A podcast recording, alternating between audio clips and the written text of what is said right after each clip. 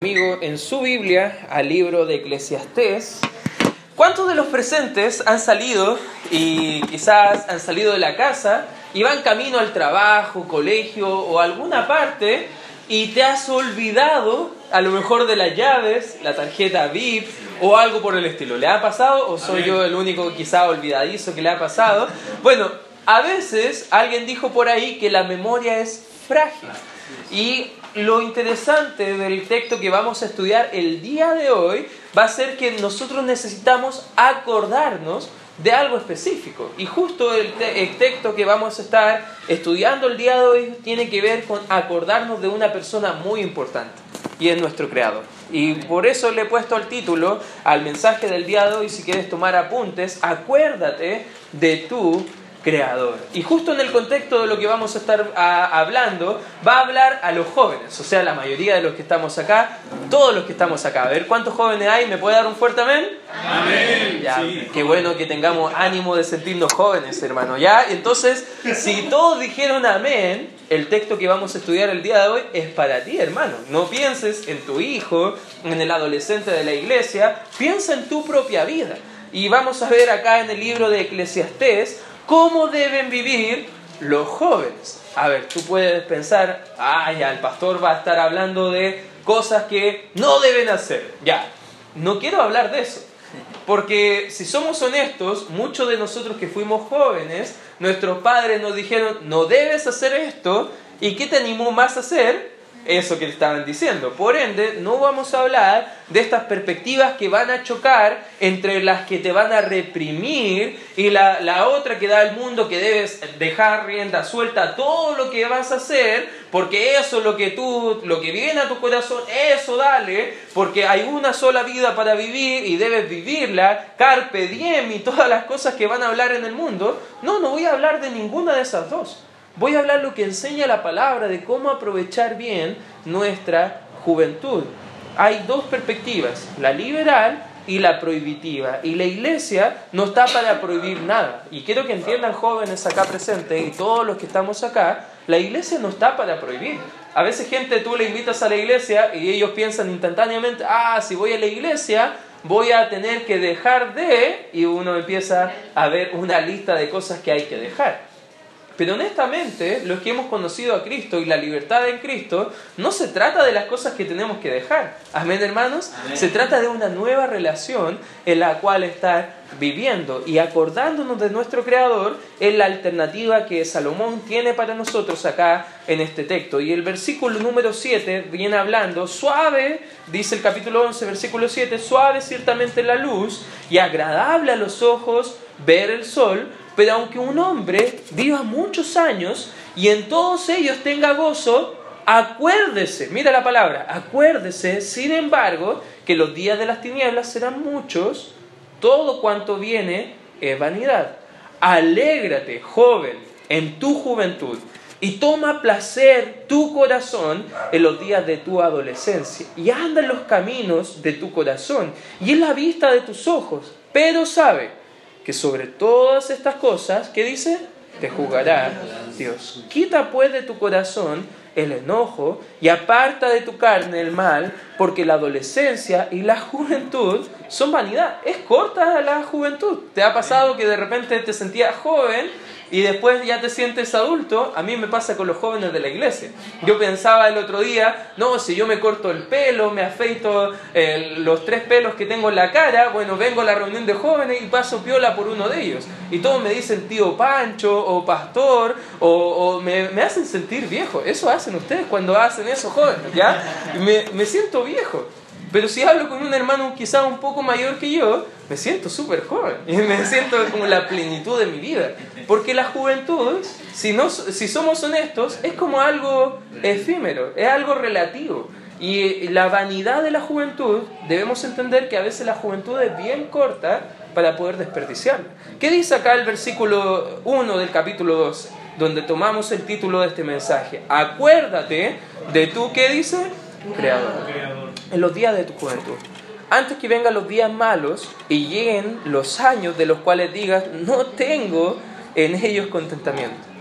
¿Cuántos adultos, ya sé que todos somos jóvenes acá, ya, pero hay algunos jóvenes adultos, ya? ¿Cuántos adultos le ha pasado que ya al tomar los compromisos de ser un adulto, trabajos, estudios, responsabilidades familiares, te has sentido como agobiado con alguna de las responsabilidades? ¿Te ha pasado? Quizás algunos, sé que la mayoría son todos jóvenes viviendo en la casa de sus padres, todavía ya y no sienten este compromiso, pero los que sí, no, a veces no hay contentamiento. A veces hay días que solamente quieres que termine el día para pasar al próximo y luego cuando viene al próximo piensas, bueno, ¿cómo pasar al próximo? Y estás casi anhelando, viviendo el lunes que llegue el viernes y cuando ya llega el viernes estás pensando, pucha, ya se acerca el lunes y estás como así, con todas las responsabilidades encima, pero ¿qué debemos hacer para poder disfrutar nuestra juventud. Hay algunos principios que vamos a ver del texto que acabamos de leer y vamos a ver en primer lugar cómo vivir nuestra juventud bien. En primer lugar, disfruta la vida. ¿Ya? ¿Cuántos de los adultos no disfrutaron tanto su juventud por estar quizás haciendo cosas que no debieron haberla hecho? Algunos de acá podrían decir amén. La verdad, a veces los padres eran medios, eh, ¿cómo, ¿cómo decirlo? Un poco eh, recurrentes en decirnos algunas cosas. No, tú tienes que aprovechar ahora de estudiar, tú tienes que aprovechar ahora de pasarlo bien, porque después no vas a tener tiempo. Y uno estaba más preocupado del pololo, la polola, hacer cosas que no tenían mucho que ver, carretes y cosas por el estilo, pero después cuando tú eres adulto y ves cómo has desperdiciado gran parte de tu juventud, tú puedes decir, debía haber hecho caso a los consejos de otros. Eso es lo que está hablando acá eh, el rey Salomón y dice el versículo 7, suave ciertamente en la luz y agradable a los ojos ver el sol. Pero aunque un hombre viva muchos años y en todos ellos tenga gozo, acuérdese sin embargo que los días de las tinieblas serán, ¿qué dice? Todo cuanto viene es vanidad. La vida cristiana no es absurda, hemos visto. La vida cristiana no es aburrida. ¿Cuántos creen que la vida cristiana es algo aburrido? ¿Sabes los que creen eso? Los jóvenes que no conocen a Cristo.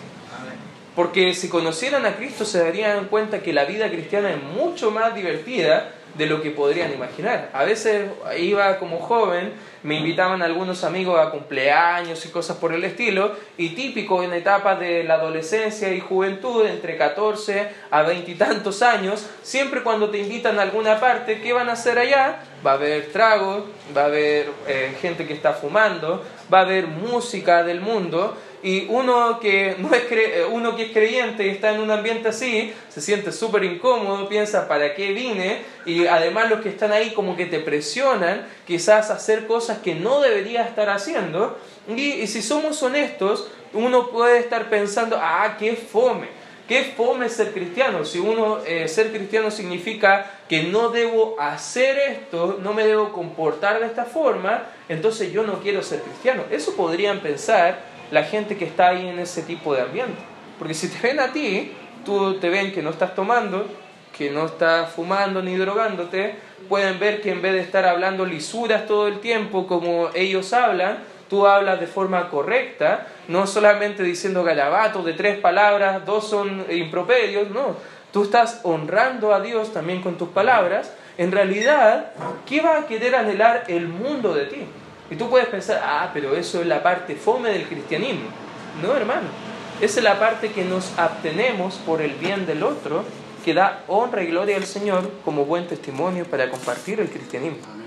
Porque la parte divertida es estar con los creyentes.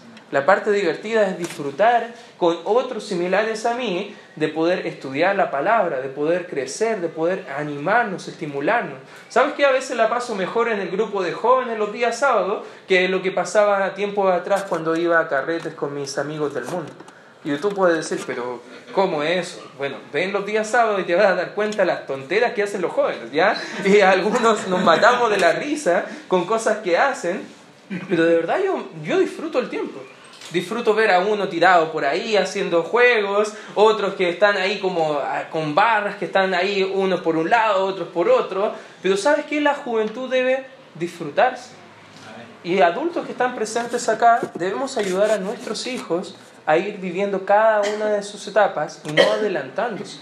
¿Sabes que a veces los jóvenes piensan, bueno, yo ya soy grande, yo ya soy adulto y recién tienen 13 años, no saben nada de la vida, pero ellos ya quieren que ser tratados como adultos. Bueno, si un joven quiere ser tratado como adulto, trátale como adulto. Ayúdale a entender la responsabilidad de ser adulto y él va a volver a querer ser tratado como niño. A veces lo hago con algunos jóvenes de la iglesia.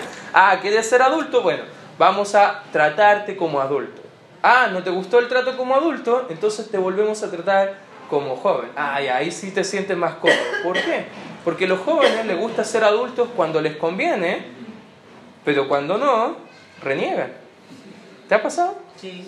Quizás tú mismo has sido de esa forma. En tu casa, con tus padres o cosas por el estilo. La vida cristiana no es algo que debe, debe pasarse por alto o debe ser aburrida. Todo lo contrario. Si tienes vida, salud, salvación, ¿sabes lo que dice la Escritura? Celebra, disfruta, agradece a Dios. Vive para tu Creador, acuérdate de Él, vive honrándole en cada decisión. Juan 10:10 10 dice que Cristo vino para que tuviéramos vida y vida en abundancia. Eso no solamente es salvación, hermano.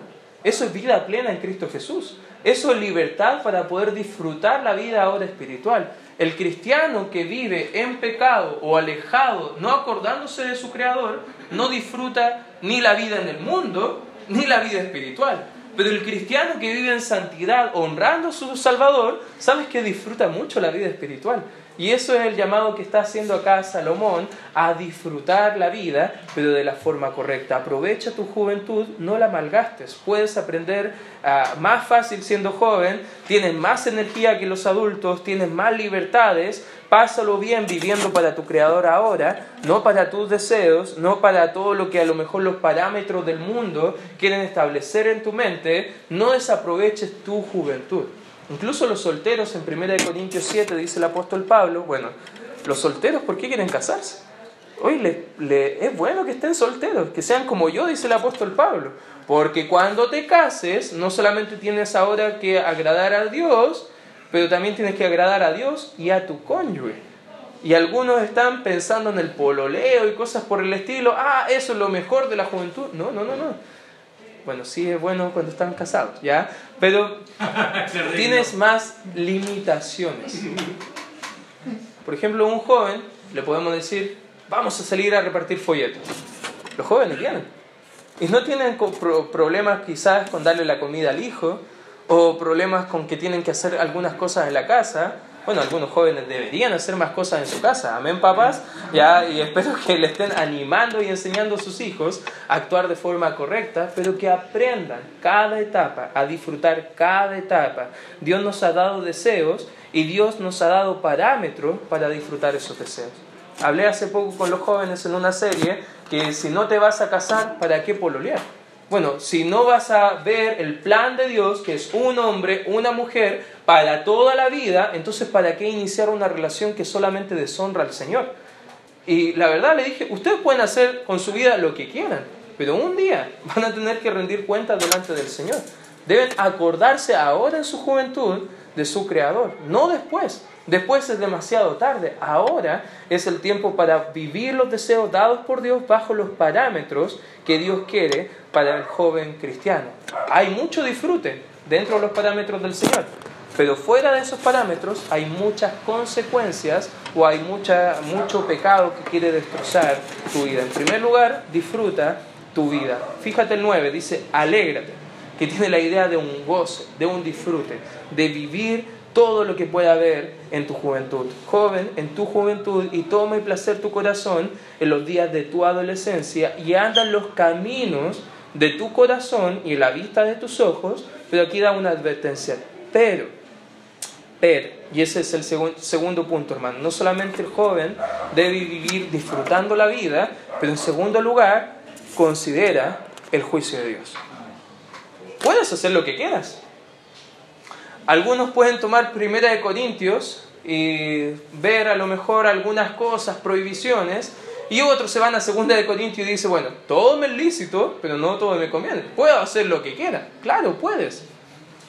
Pero, dice el versículo 9, pero sabe que sobre todas estas cosas, ¿qué dice? ¿Te juzgará quién? Dios. Puedes hacer lo que quieras. A veces jóvenes me preguntan, ¿puedo pololear? Puedes. ¿Puedo hacer esto? Puedes. ¿Puedo ir a una fiesta? Bueno, dale, anda. Pero cuando lo hagas, sabe que Dios está acompañando. Si eres creyente, eres hijo de Dios, el Espíritu Santo mora en tu corazón. Por ende, Dios dice en la Escritura que no va a permitir que disfrutes el pecado, que Él te va a disciplinar para volverte a traer al camino. Pero sabe que sobre estas cosas te va a juzgar Dios. Disfruta la vida en la voluntad de Dios. ¿Por qué quieres disfrutar la vida fuera de la voluntad del Señor? ¿Sabes que fuera de la voluntad del Señor solamente eh, hay, hay sufrimiento, hay problemas? ¿Por qué quieres meterte ahí? Y si tú puedes pensar, pero ¿qué sabía Salomón, ese viejito que escribe este libro, acerca de la juventud? ¿Sabes que Él sabe mucho más que todos nosotros acerca de todas estas cosas. Él, Salomón, sufrió toda una vida por llevarse por sus tentaciones, por ser llevado por lo que estaba en su corazón. Dinero, mujeres, riqueza, propiedades, deseos internos que él tenía y al final de toda la vida vemos que estamos estudiando este libro y él dice, vanidad de vanidades, todo fue vanidad.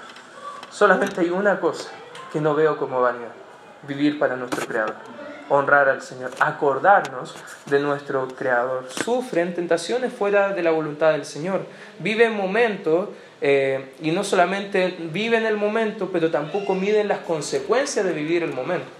Me pasaba que yo estaba en el colegio y no tenía muy buen testimonio en ese tiempo. No quiero que piense mal que yo siempre fui correctito. Hasta el día de hoy me cuesta cuadrarme con algunas situaciones, pero no faltaban los compañeros. Fui a un colegio de puros hombres y ya usted puede entender las tonteras que hacían en un colegio de puros hombres. De repente no faltaba el que decía, oye, ¿quién se atreve a hacer esto?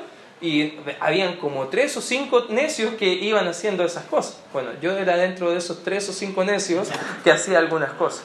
Llamaban a mi apoderado, a veces me suspendían y cosas por el estilo, y lo único que me salvaba del límite que me echaran del colegio eran mis buenas notas. Ya, pero no es un buen testimonio, pero en su momento, cuando alguien me decía, oye Barra, hace esto, yo pensaba, ah, sí, genial. Lo hacía sin medir las consecuencias. Y hacía tonteras, hermano. De verdad, un día vamos a conversar algunos tomando un café y les puedo contar todas las historias para sentir la vergüenza que tengo acerca de esas cosas. Pero un joven puede hacer mucho sin medir las consecuencias. Y a veces eso entorpece su razonamiento. Tienden a vivir vidas desordenadas o corriendo algunos riesgos. ¿Sabes qué? Si corres riesgos para el Señor, es súper bueno. Pero si corre riesgos para el pecado, es súper dañino, es súper peligroso. Ten cuidado. Las consecuencias son directas para ti y también van a ser para tus padres. Dice la escritura que el hijo necio avergüenza a la madre. El hijo rebelde. Siempre me ha llamado la atención ese versículo. ¿Por qué no dice al padre? dice a la madre. ¿Te has sentido vergüenza a veces de tu hijo del comportamiento? A veces porque tu hijo quizás no entiende que debe acordarse de tu Creador.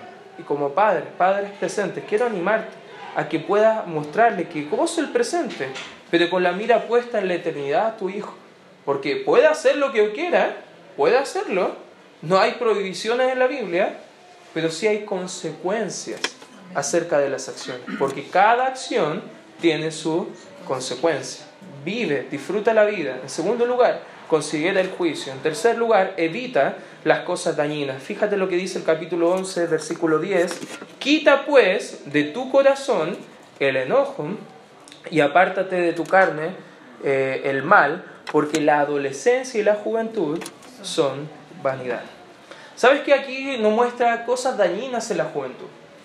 Ah, Lucho y quizá algunos de ustedes que son jóvenes igual que yo, luchamos con el enojo fácil. No sé si te, te pasa que a veces te enojas fácilmente. Sé que quizás soy yo, voy a poner un espejo acá adelante predicándome a mí mismo, ya, pero ah, no sé si algunos de ustedes luchan con enojarse fácilmente. Quizás conozco a algunos jóvenes que también se enojan fácilmente con los papás. Y a veces el enojo es la lucha más grande que el joven tiene también en su casa. Hablo a diario, quizás semanalmente, con padres están luchando con su hijo rebelde porque está enojándose fácil, diciendo cosas que no debería decir, comportándose de una forma que no debería comportar. Les cuesta entender las decisiones de los padres. ¿Te has dado cuenta que como padre tú dices algo y siempre tus hijos van a contradecir tu decisión? Así es. Bueno, cosas así son las que ocurren a veces en casa. Porque los hijos no entienden, no saben, se enojan, se sienten fácilmente atacados. Cualquier cosa que le digas se ven como un ataque directo para ellos. Piensan que nadie los entiende o que todos están en su contra, que nadie les quiere, que todos le odian. Se sienten así a veces los jóvenes. Y a veces por eso quieren arrancar de casa. Pero ellos no entienden que en su juventud no están entendiendo el plan de Dios y tampoco a sus padres que les aman y les quieren cuidar, y ellos simplemente por mantener enojo en su corazón no disfrutan su juventud. ¿Cuánto tiempo yo estuve enojado con mis padres? Injustamente. Y me arrepiento, hermano. Me arrepiento mucho de años desperdiciados diciendo cosas a mis padres que nunca debía haber dicho. Comportándome de forma que nunca me debía haber comportado. Los chicos siempre quieren escapar de casa, se enojan por asuntos que no tienen importancia. ¿Te has dado cuenta que se enojan por tonteras? No sé, si les da la comida que ellos quieren, pero no de la forma que ellos quieren, se enojan. Bueno, tú les compras, no sé, una entrada al cine y ellos felices porque van a ir al cine, pero no la película que les gusta, hacen problemas. A lo mejor una decisión de ropa o cosas por el estilo, los, los chicos se enojan por tonteras. Y si somos honestos, nosotros nos comportamos de esa forma también con nuestros padres. ¿Y cuánto tiempo malgastamos no disfrutando nuestra juventud? Dios manda a que quiten esos sentimientos. Eso le impide gozar su juventud. La juventud es una edad hermosa, jóvenes. Y aquí quiero hablar directamente a ustedes jóvenes. Es tan hermoso. No pierdan tiempo peleando batallas que ni van a ganar con sus padres. Porque ellos siempre van a tener la última palabra. Mejor hablen sincero, dejen a Dios que pelee sus batallas y si algo es injusto, bueno, entrégaselo al Señor. Pero tú goza tu juventud, disfruta la vida, entiende que Dios tiene parámetros para ti, pero por sobre todo quita de lado el enojo, eso dañino que pueda haber en tu corazón. El enojo y el rencor, dice alguien por ahí, que empaña el goce de la vida. Y lo creo. ¿Cuánta gente el día de hoy vive enojada o guardando rencor en su corazón contra alguien y no puede disfrutar su vida? Alguien dijo que el rencor es tomar veneno, una idea, esperando que el otro muera. Es una tontera, siempre vamos a dañar nosotros guardando enojo y rencor, pero la otra persona está haciendo su vida tranquilamente. Quita de tu, de tu vida esas cosas dañinas que impiden disfrutar tu juventud. Y en cuarto lugar, hermano, fíjate, pon al Creador en el centro de tu vida si quieres disfrutar tu juventud. Capítulo 12, versículo 1 dice, acuérdate de tu Creador en los días de tu juventud. La idea de acuérdate tiene la idea de poner en el centro de la mente y tu corazón a alguien. Bueno, aquí nos explica quién. ¿Quién es? El Creador. Si está Dios en el centro de tus pensamientos, si está Dios en el centro de tu corazón, de lo que quieres hacer la voluntad, todo lo que vas a hacer va a ser para glorificarle a Él. Y cuando estés glorificando a Él, entiendes que la voluntad de Dios es agradable y perfecta. Entiendes que Dios vino para que tuvieras vida y vida en abundancia. Y cuando lo haces, estás regocijándote porque tu regocijo no está alrededor tuyo, en tus padres, las decisiones de tus amigos o lo que sea, está en tu Creador, eh, porque tu gozo está en el Señor. Y cada vez que lo estás haciendo, simplemente estás gozándote porque estás honrándole a Él. Si Dios está en el centro de tu corazón, si Dios está en el centro de la voluntad que tú quieres realizar, todas las decisiones que vas a hacer van a ser para glorificarle a Él, pero vas a disfrutarla. Vas a disfrutarla. Todo lo que haces. ¿Qué profesión vas a elegir? Bueno, la que glorifica a Dios. ¿Con quién me voy a casar? Con la persona que le glorifica al Señor. Bueno, ¿qué voy a hacer quizá el resto de mi vida?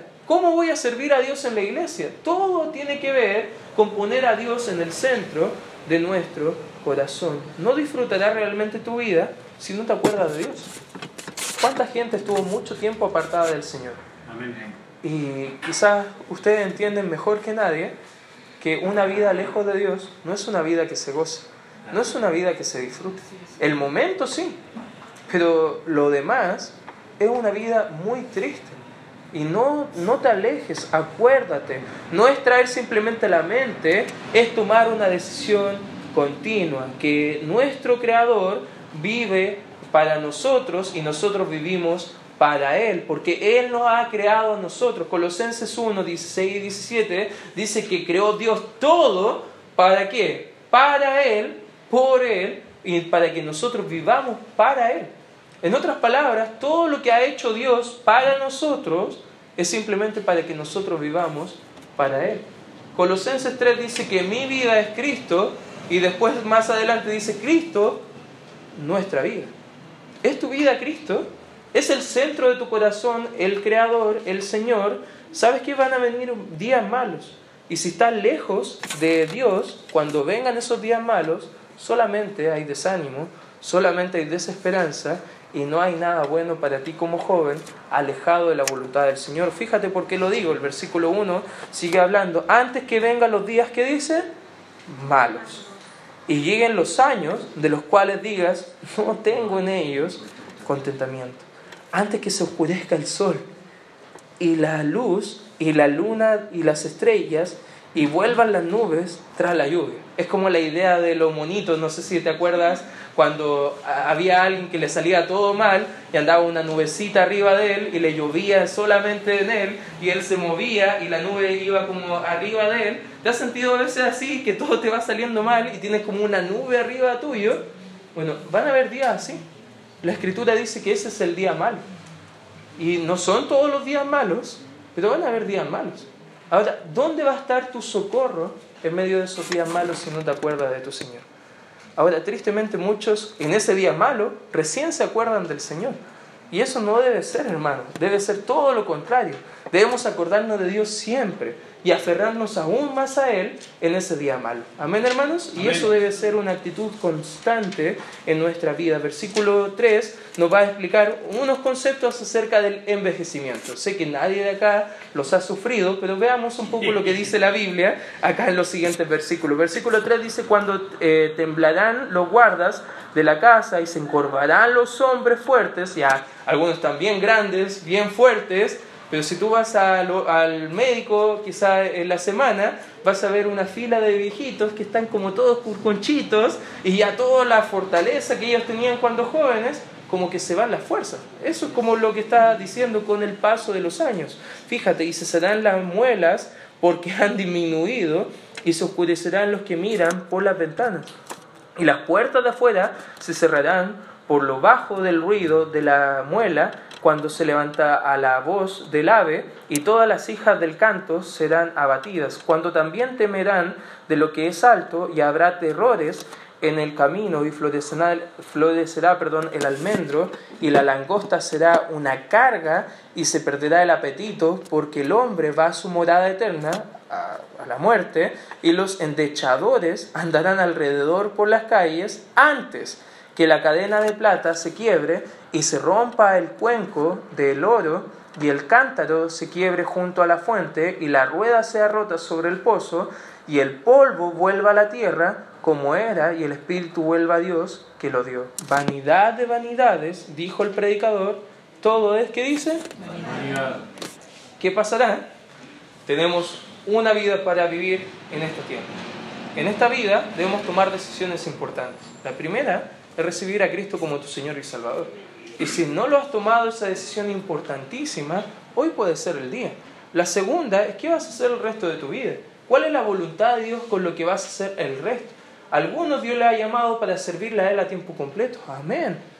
Pero no solamente ellos deben vivir a tiempo completo, sino que cada creyente. Amén, hermanos. Algunos lo van a hacer como vocación, pero todos nosotros debemos vivir para nuestro Creador, acordarnos de nuestro Creador. Y también la tercera decisión más importante es con quién vas a pasar el resto de tu vida. Si tú tomas una mala decisión en alguna de las tres, sabes que tu vida va a ser un desastre. Y cuando llegues al final, podrás mirar al pasado y ver cuánto tiempo he desperdiciado. Pero si tú prestas atención, no podrás quizás cambiar el pasado, pero puedes acordarte, tomar la decisión el día de hoy de cambiar tu forma de vivir, de acordarte de tu Creador y de ahora en adelante vivir para Él.